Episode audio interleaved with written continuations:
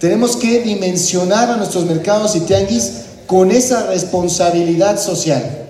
Y sabemos también que si bien hoy estamos muy agradecidos, muy orgullosos del trabajo que ha hecho Luis Nava, que ha hecho Mauricio Curi para dignificar y apoyar el comercio, sabemos que todavía tenemos muchos pendientes. Falta infraestructura, hay que entrarle a la renovación y mantenimiento de los mercados públicos, pero sobre todo también las reformas legales necesarias para entrar a los mercados privados que también estén dignos, que estén funcionales. No podemos entender que una comunidad sea sólida sin un mercado esté bien, sin que un tianguis esté bien, esté digno, esté en buenas condiciones.